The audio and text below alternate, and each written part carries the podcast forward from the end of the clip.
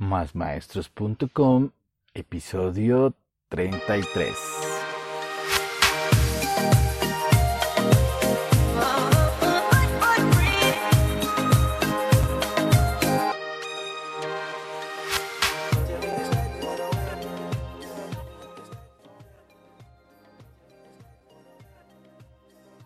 Días, tardes o noches, maestros, maestras y todos aquellos amantes de la educación. Bienvenidos a este podcast donde impulsamos el emprendimiento pedagógico, un espacio para pensar nuestra labor como maestros, en donde hablamos de pedagogía, academia, valores, tecnologías en el aula y todo lo relacionado con el mundo de la enseñanza.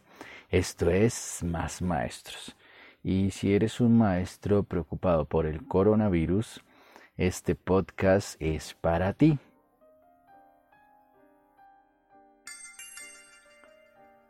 Y bien, bienvenidos a este episodio. Volvemos a subir un episodio después de casi dos semanas de estar en pausa.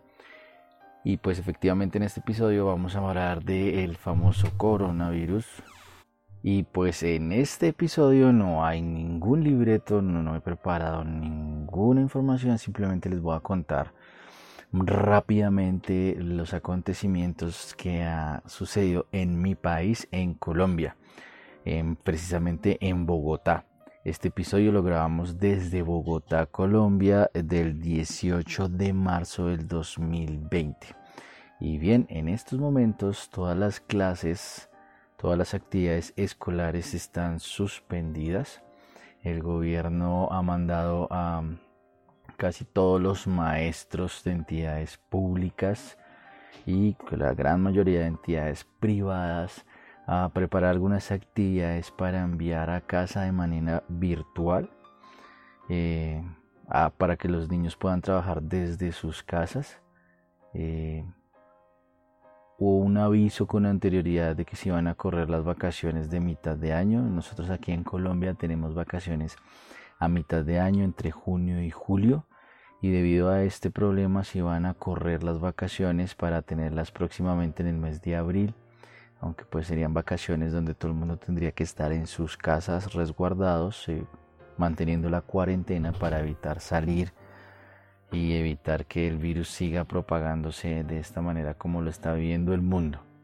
Entonces esos fueron como los primeros anuncios. Esta semana han pasado un montón de cosas rápidamente. Volvieron a reajustar el calendario, el gobierno y el Ministerio de Educación mandó a decir que deberían eh, prepararse los profesores para enviar algunas actividades de manera virtual. En algunas entidades públicas, en algunos establecimientos públicos aún debían ir los profesores, entonces habían profesores que estaban eh, como molestos y contrariados. Eh, bueno, he leído un montón de cosas y comentarios en Facebook sobre todo y en redes sociales porque aunque estemos trabajando de manera virtual, en remoto, cada uno desde el hogar y haciendo llegar las actividades a los estudiantes de manera virtual, muchos colegios no tienen eh, ni la infraestructura tecnológica, ni los niños cuentan con acceso a Internet. Estoy hablando porque leí comentarios de profesores, maestros que trabajan en zonas rurales donde los niños no tienen acceso al Internet y el único acceso al Internet es desde la escuela, desde su colegio. Entonces difícilmente van a poder realizar alguna actividad en estas tres semanas que vienen hasta abril, hasta que pasemos eh, en la Semana Santa. Y entonces, bueno, estamos como en un caos eh, social. Varios profes manifestaban esa dificultad Además que varios profes también en los comentarios que leía manifestaban que los niños no tenían acceso desde su casa, aún estando en zonas urbanas como eh, capitales como Medellín, eh, Bogotá, Barranquilla, bueno, entre otras, porque son niños también de una población muy vulnerable. Entonces planteaban la dificultad que tenían para poder trabajar de esta manera. Sin embargo, como que cada colegio hizo sus respectivas reuniones, eh, se reunió todo el plantel de maestros y como que se llegaron a ciertos acuerdos las instituciones que podían eh, enviar el trabajo de manera virtual, pues lo están realizando. Eh, nosotros aquí en Colombia tenemos cuatro periodos académicos porque son bimestres. Eh, y ahorita precisamente a finalizar este mes estaban cerrando en muchas instituciones educativas el primer periodo del año escolar. digamos que la mayoría de colegios en los que he podido como consultar lo que están haciendo es cerrando el periodo con las valoraciones y las actividades que se llevan hasta la fecha otras instituciones están enviando para que finalicen algunos proyectos que tenían que entregar los estudiantes de manera virtual, otros están enviando evaluaciones virtuales o haciendo test en línea. Eh, sin embargo, ahí donde se da uno cuenta que el país o nuestro país, mi país, no está preparado para este tipo de situaciones porque todo el mundo conectado al Internet y efectivamente colapsa la red esta mañana, hoy, eh, que era miércoles sobre las 10 de la mañana, se presentaron un montón de fallas eh, y resulta que era a nivel nacional el colapso de la red porque además de que el gobierno mandó a los estudiantes y a los profesores a las casas, también liberó algunos de eh, algunas circulares o bueno decretos. Yo ahí sí no sé técnicamente qué era, pero la orden era que los trabajadores o las empresas que tenían varios trabajadores pudieran en principio la semana anterior organizar como turnos de trabajo a tres turnos para que no hubiese una hora pico en el transporte público, pero esta semana la orden que dieron fue de algunas empresas ya enviar a sus trabajadores a trabajar en remoto, los que pueden. Entonces imagínense ustedes, eh, maestros, niños, estudiantes accediendo a la red, a todo el sistema de información, más los trabajadores en remoto, pues eso hace que colapsen las redes y el Internet se ponga o más lento o se caiga completamente el servicio. Entonces no estamos preparados. Además que solo estoy hablando del espacio de educación, porque si hablo de la salud estamos yo creo que peor hay, hay, mucho miedo generalizado en la población porque mm, no hay un sistema de salud robusto que pueda soportar tantas eh, personas enfermas al mismo tiempo, no hay máquinas para ventilación, no están los suficientes recursos en, en las unidades de cuidados intensivos, bueno, eso es un caos completamente. Sin embargo, pues la instrucción que tenemos la mayoría de maestros es trabajar en remoto desde la casa, pues organizando como las actividades. El gobierno dio unas fechas para que los profesores pudieran organizar las actividades como que esta semana del 16 al 20 de marzo, para que luego ya se empiecen como a enviar las cosas la siguiente semana. Eh, por mi parte creo que la dificultad más grande está eh, en el acceso a Internet, que no hay una cobertura global en el sistema educativo, eh, en el acceso a los computadores, porque hay familias que no cuentan con acceso a, este recurso y mucho menos con un acceso a Internet. Eh, y eso muestra mucho en lo que debería invertir un país como Colombia.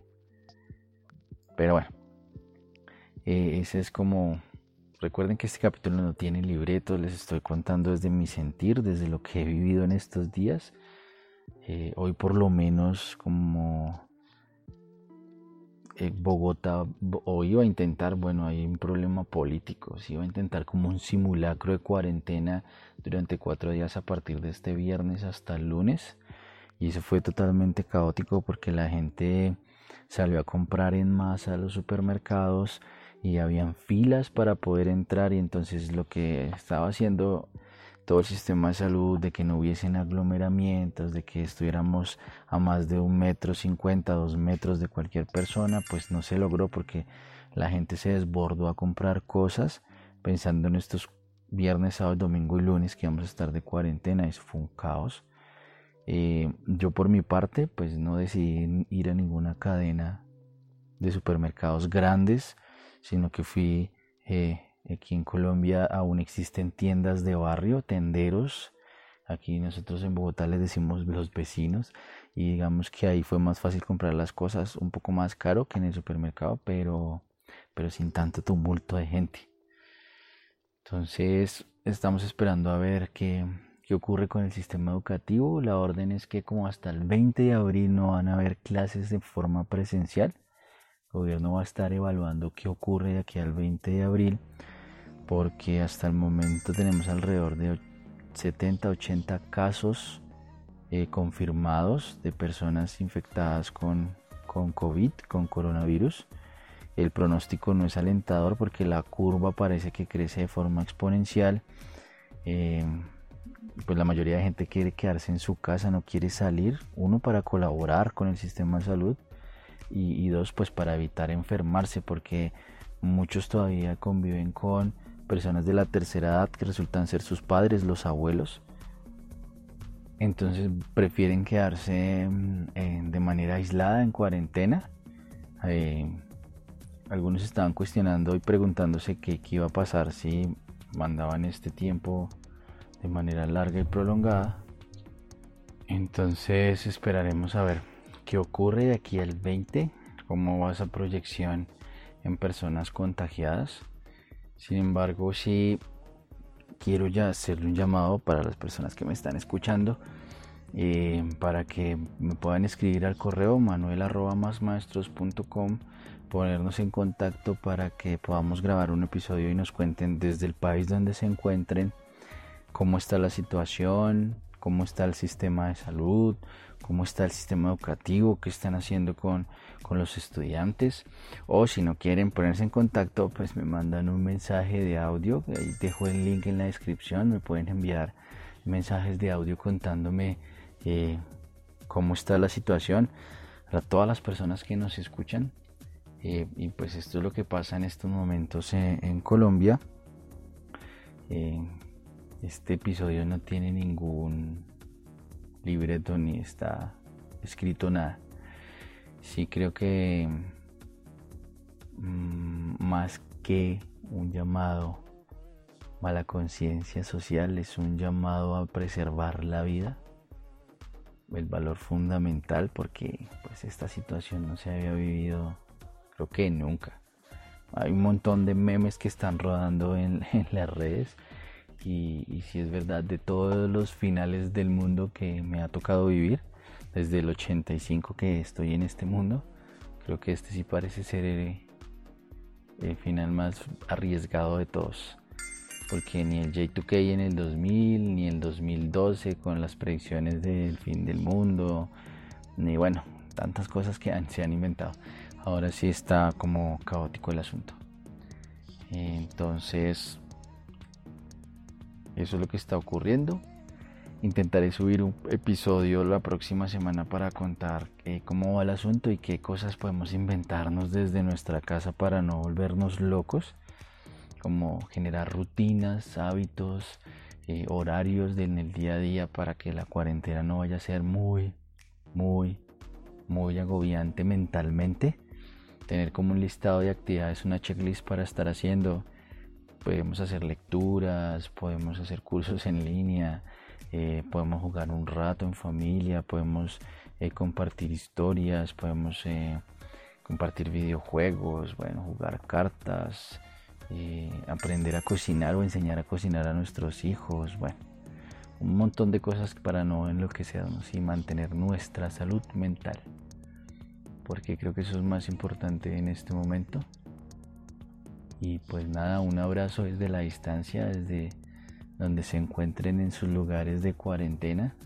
Mm, seguiré subiendo frases esperanzadoras en las redes sociales porque la esperanza en realidad es, como dice el cliché, lo último que se pierde, pero también en estos momentos debemos aferrarnos a ella y hacer las cosas de la mejor manera posible, sin olvidar em, el valor de la vida y estar muy atentos a, a las noticias, aunque pues yo no soy muy fanático de ver esos medios de comunicación porque siento que la mayoría son súper amarillistas y tienen una carga ideológica, política y económica. Pero ahora sí estoy diciendo cosas que no debo en el podcast. Pero igual en estos momentos creo que es la única fuente de información certera como para este tipo de medidas de cuarentenas y de tiempo prolongado en casa mientras podemos pasar la, la epidemia, de, perdón, la pandemia, porque no, ya dejó de ser una epidemia hace rato.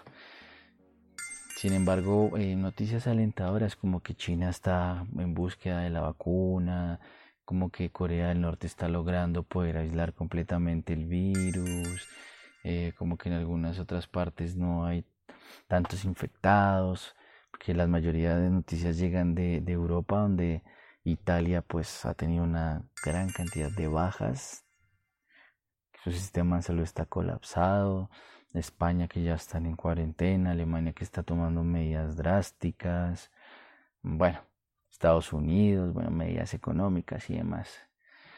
Bueno, recuerden igual, este episodio es, es una locura igual de lo que está pasando en este, en este momento en el mundo. Un abrazo a la distancia, cuídense mucho, protéjanse, protejan a su familia, compartan, mándenme un audio, cuéntenme qué es lo que está pasando en su país y, y lo ponemos aquí en el podcast para que todos nos escuchemos y un abrazo a la distancia, cuídense mucho, chao.